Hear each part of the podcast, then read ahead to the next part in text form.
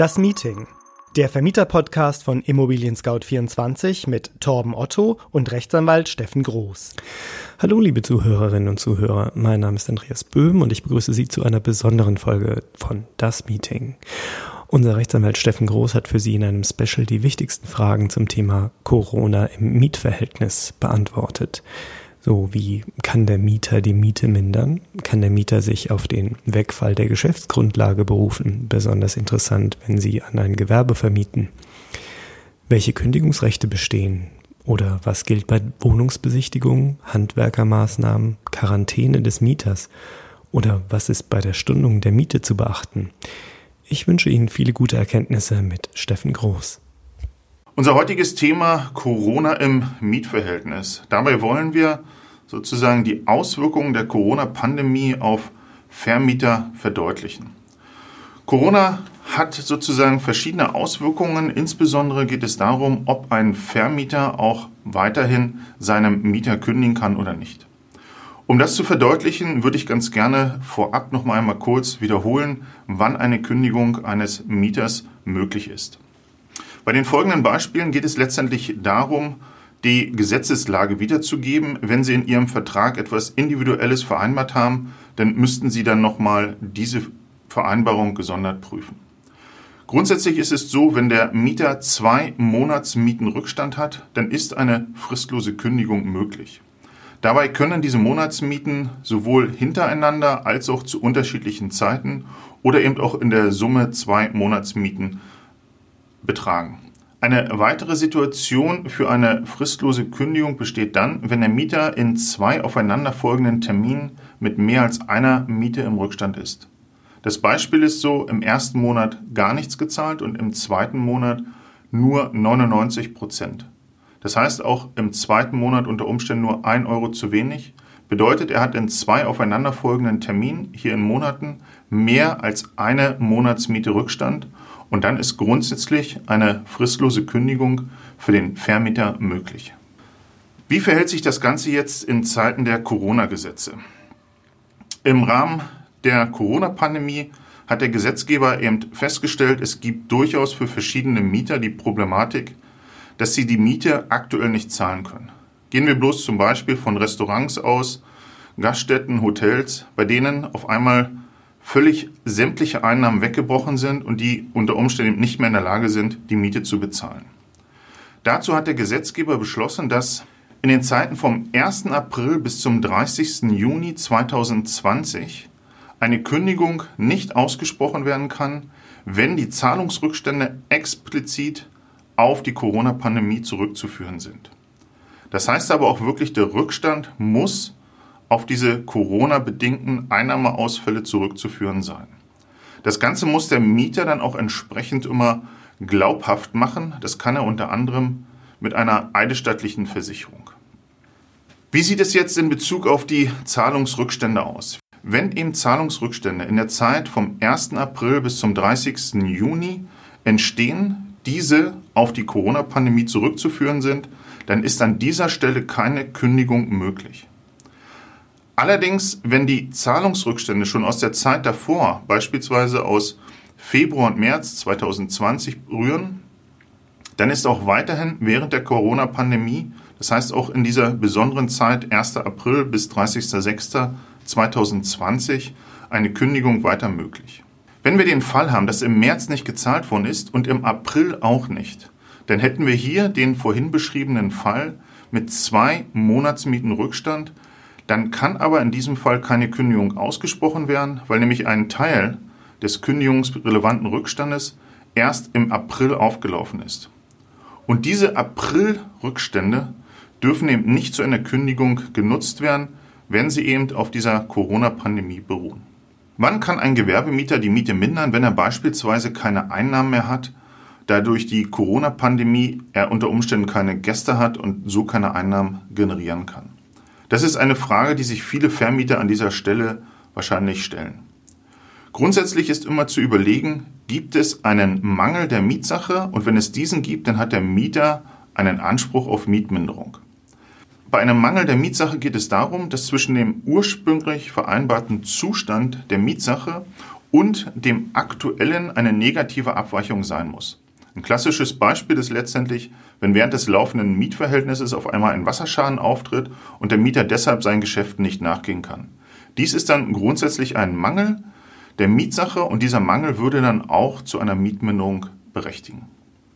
Jetzt stellt sich die Frage, ob keine Kunden auch ein entsprechender Mangel ist.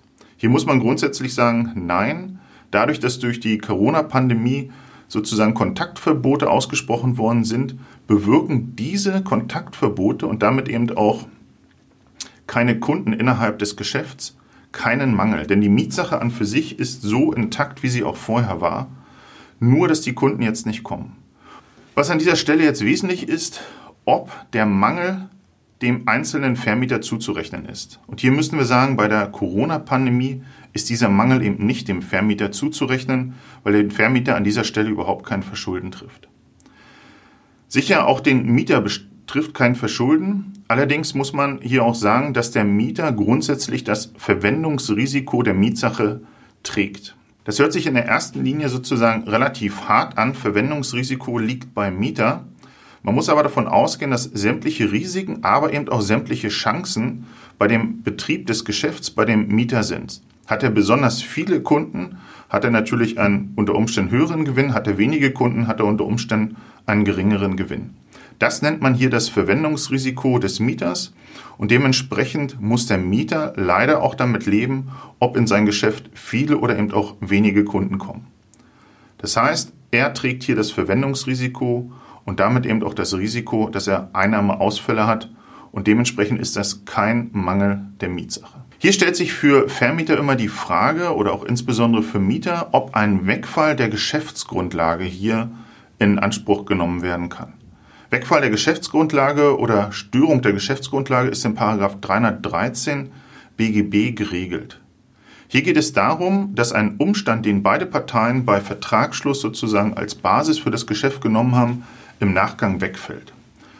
Ein klassisches Beispiel ist hier zum Beispiel, wenn jemand, der Kfz-Schilder prägt, Räume anmietet, zum Beispiel in dem Haus, in dem auch die Zulassungsstelle, das heißt die Kfz-Zulassungsstelle sich befindet. Zieht später die Kfz-Zulassungsstelle hier aus, so ist entschieden worden, dass hier für den Mieter tatsächlich sozusagen die Basis seines Geschäfts, das heißt seine Geschäftsgrundlage weggefallen ist.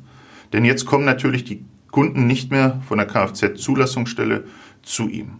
Das ist aber wirklich ein Ausnahmefall und da hat man Wegfall der Geschäftsgrundlage tatsächlich einmal angenommen und dem Mieter in diesem Fall ein außerordentliches Kündigungsrecht zugestanden.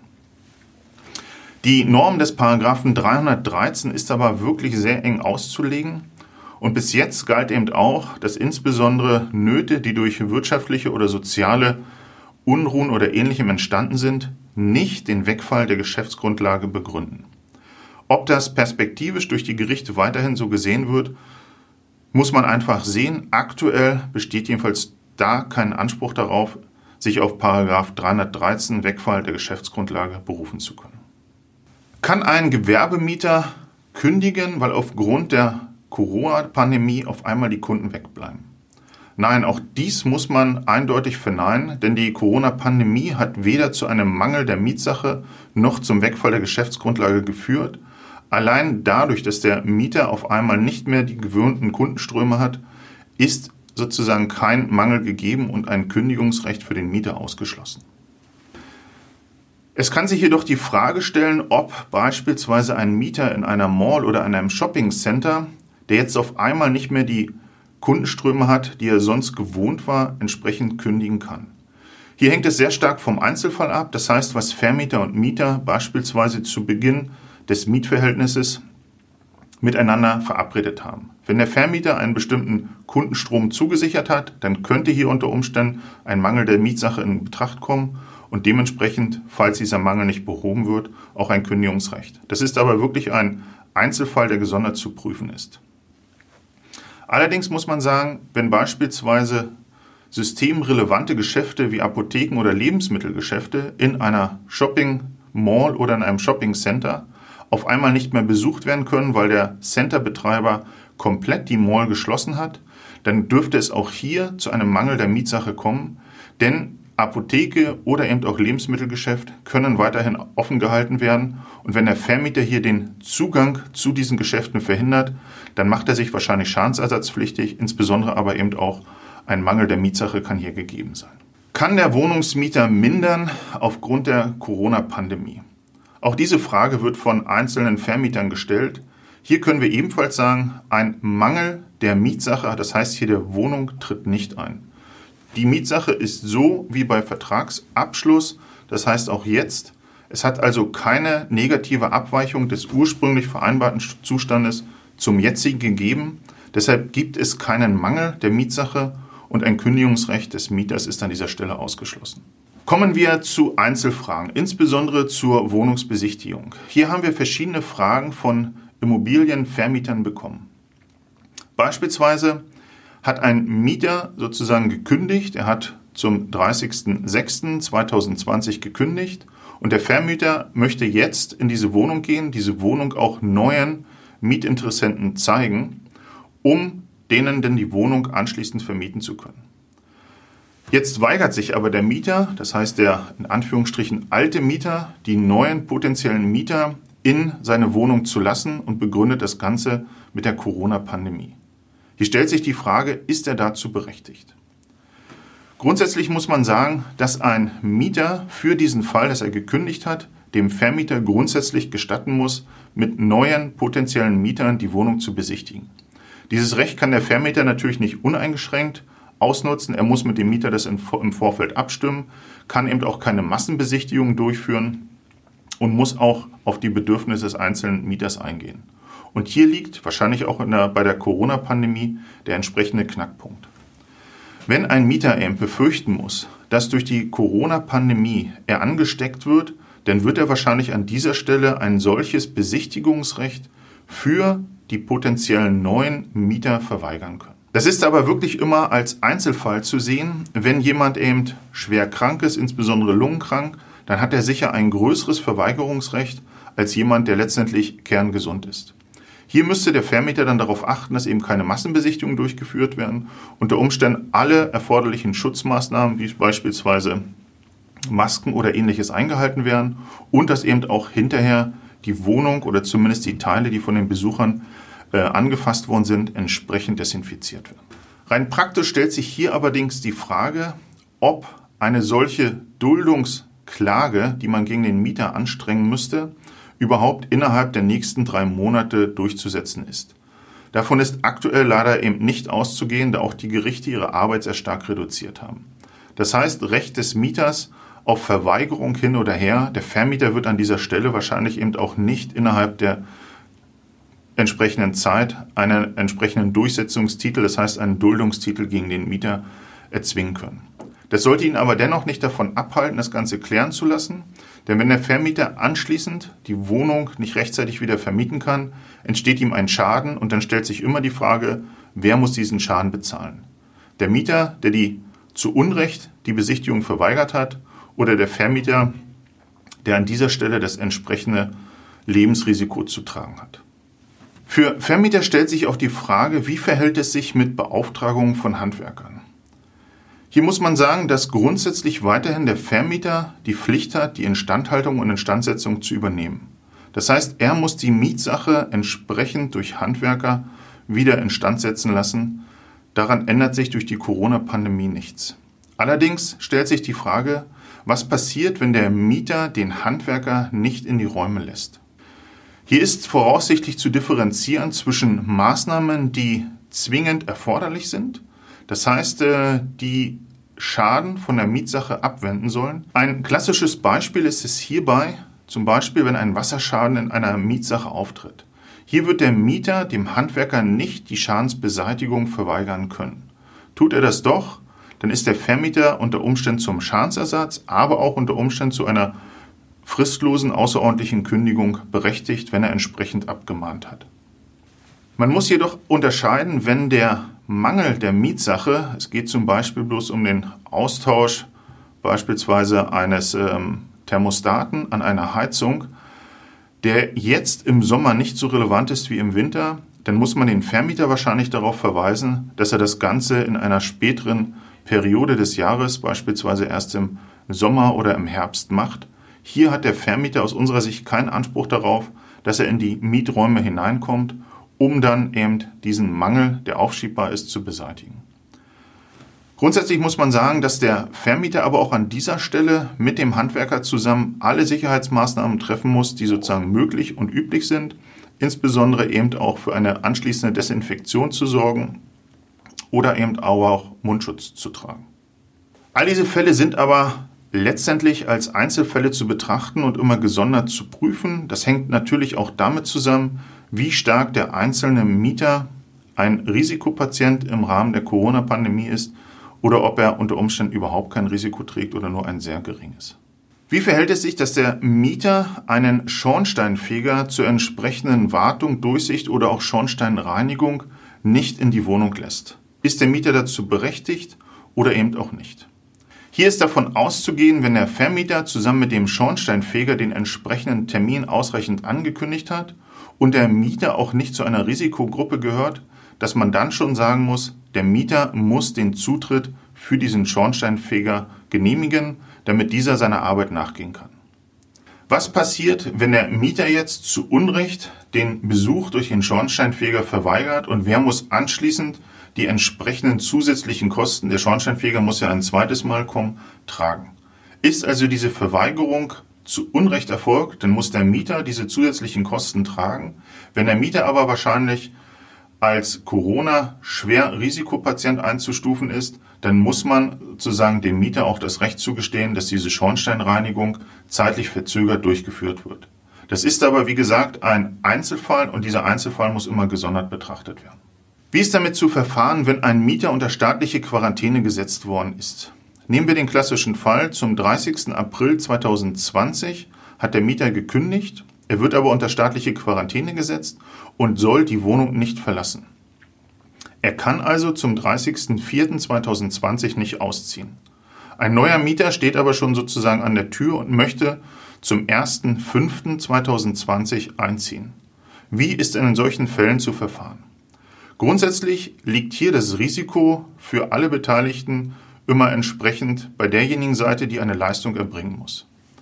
Der Vermieter hat sich verpflichtet, eine Wohnung zu einem bestimmten Zeitpunkt zu übergeben, das heißt an den neuen Mieter. Und wenn er seiner Verpflichtung 1.5.2020 nicht nachkommen kann, macht er sich gegenüber dem neuen Mieter sozusagen schadensersatzpflichtig. Gleichzeitig ist aber auch zu sagen, dass der alte Mieter sich verpflichtet hat und auch gesetzlich jetzt dazu verpflichtet ist, die Wohnung herauszugeben. Das heißt, er muss die Wohnung zum 30. April 2020 übergeben. Kann der Mieter jetzt die Wohnung zum 30.04.2020 nicht übergeben, ist das ein Lebensrisiko, was ihn immer treffen kann. Er kann auch sonst ins Krankenhaus kommen oder ähnliches. Dann muss er diese Übergabe eben entsprechend durch andere Personen organisieren lassen. Wenn er seiner Verpflichtung eben nicht nachkommt, dann trifft ihn ein gewisser Schadensersatz und diesen muss er dann auch ausgleichen. So ein Schadensersatz kann sich ähm, enorm ausweiten, denn beispielsweise, wenn der neue Mieter sich jetzt eine neue, unter Umständen gleiche und teurere Wohnung nimmt, dann muss sozusagen die Differenz, die der neue Mieter jetzt zahlen muss, eben auch ausgeglichen werden. Und dies kann durchaus ein dauerhafter Schaden für den Vermieter sein und der Vermieter würde dann diesen Schaden auch für den bei dem alten Mieter letztendlich wieder geltend machen. Kann der Mieter die Miete stunden? Die neuen Corona-Gesetze ermöglichen es, dass der Mieter eben aufgrund von Zahlungsrückständen vom 1.4.2020 bis 30.06.2020 nicht gekündigt werden darf. Muss er aber trotzdem die Miete zahlen? Und da kann man sagen, ja. Es ist jetzt immer die Frage, wie sozusagen Vermieter und Mieter vorgehen. Hier könnte eine klassische Stundung in Betracht kommen. Eine Stundung heißt, dass die Fälligkeit der Miete aktuell nicht gegeben ist. Wenn also, und da muss man sich äh, immer wieder vor Augen führen, eine Vereinbarung zwischen Vermieter und Mieter in Bezug auf eine Stundung erfolgt, dann können Vermieter und Mieter eben auch sagen, dass der Mieter die Monatsmieten, beispielsweise April, Mai, Juni, erst in Raten ab dem 1.7.2020 zahlt. Das ist aber eine freiwillige Vereinbarung. Wie diese Vereinbarung konkret aussieht, das hängt immer vom Einzelfall ab und auch von den einzelnen Parteien. Man kann durchaus sagen, dass der Mieter das Ganze gleich dann sozusagen ab dem 1.7. vollständig bezahlen soll, er das aber auch erst ab dem 1.7. in Raten bezahlt. Darüber hinaus ist immer die Frage, welche Miete kann der Vermieter über eine Vereinbarung stunden. Man könnte natürlich die gesamte Miete stunden, man könnte aber auch bloß die Netto-Kaltmiete stunden, man könnte aber auch die Betriebskosten stunden. Unsere Empfehlung ist hier, dass der Mieter die Betriebskostenvorauszahlungen weiterhin zahlt. Ein Vorteil sehen wir darin, der Vermieter muss über die Betriebskosten abrechnen und das muss er eben auch, da die Gesetze weiterhin gelten, innerhalb einer bestimmten Frist später machen. So hat er schon einmal völlig die Bezahlung bekommen in Bezug auf die Betriebskostenvorauszahlung und kann dementsprechend auch dann seine Betriebskostenabrechnung erstellen. Ein weiterer Vorteil ist, dass der Vermieter ja ohnehin, insbesondere für den Gasversorger, Wasserversorger für die Heizung oder ähnliches, die Vorauszahlung ja selber leisten muss. Und an dieser Stelle ist es sinnvoll, dass der Mieter diese Vorauszahlung eben dem Vermieter gibt, damit der Vermieter gleichzeitig seiner Verpflichtung gegenüber den Versorger nachkommen kann. Daher unsere Empfehlung, wenn Sie sich zu einer Stundung freiwillig vereinbaren, dann insbesondere nur auf die Netto-Kaltmiete und der Mieter sollte die Betriebskostenvorauszahlung sowohl die kalten als auch die warmen weiterhin zahlen. Seit der DSGVO wissen wir alle, dass wir auch in Bezug auf den Datenschutz ständig daran denken müssen, welche Daten werden wie in welcher Art und Weise verarbeitet. Im Zuge der Corona-Pandemie kommt ein Mieter auf Sie zu und sagt, er hat eben Einnahmeausfällen ist unter Umständen auch äh, ein Risikopatient und wenn Sie diese Daten entsprechend speichern, sind das auf einmal Daten, die Sie mehr speichern, als Sie sonst im normalen Mietverhältnis äh, im Grunde verarbeiten. Deshalb müssen Sie sich einen Kopf darüber machen, wie Sie diese Daten speichern, wie lange Sie diese Daten aufbewahren, wann Sie eben diese Daten wieder löschen und an wen Sie diese Daten weitergeben. Erstellen Sie dazu ein Verfahrensverzeichnis oder auch Verarbeitungsverzeichnis, so wie Sie es auch für Ihre sonstigen Prozesse machen. Und auch an dieser Stelle gilt unser Rat, weniger Daten aufzunehmen, zu speichern, ist an dieser Stelle einfach besser, denn dann braucht man sich hinterher nicht um eine fristgerechte Löschung zu kümmern. Eine abschließende Empfehlung unsererseits. Weder der Mieter auf der einen Seite noch der Vermieter auf der anderen Seite trägt Verantwortung für die Corona-Pandemie und kann deshalb nichts dafür, dass er auf einmal keine Einnahmen hat. Sie sitzen beide, sowohl Vermieter als auch Mieter, in einem Boot. Wenn der Mieter zum Anfang nicht zahlen kann, dann sieht es im ersten Blick so aus, als wenn das ein Problem des Mieters ist. Kann der Mieter aber langfristig nicht zahlen, dann wird das Problem zum Schluss ein Problem des Vermieters, eben nur zeitlich verzögert. Von daher denken Sie dran, ein Vertrag kommt von Vertragen und versuchen Sie hier aufeinander zuzugehen. Reden Sie miteinander, besprechen Sie die Situation von beiden Beteiligten, denn auch ein Vermieter muss sozusagen seinen Kreditverpflichtungen nachkommen und finden Sie eine Lösung, die beiden in dieser besonderen Ausnahmesituation gerecht wird. Das war unser Special Corona im Mietverhältnis. Haben Sie Fragen an uns, Lob, Anregungen oder Kritik? Dann freuen wir uns über eine E-Mail an podcast.scout24.com. Wenn Ihnen unser Podcast gefallen hat, hinterlassen Sie eine Bewertung und abonnieren Sie uns bei iTunes, Spotify oder wo immer Sie Ihre Podcasts gerne hören. Vielen Dank fürs Zuhören, bis zum nächsten Mal und vor allem bleiben Sie gesund.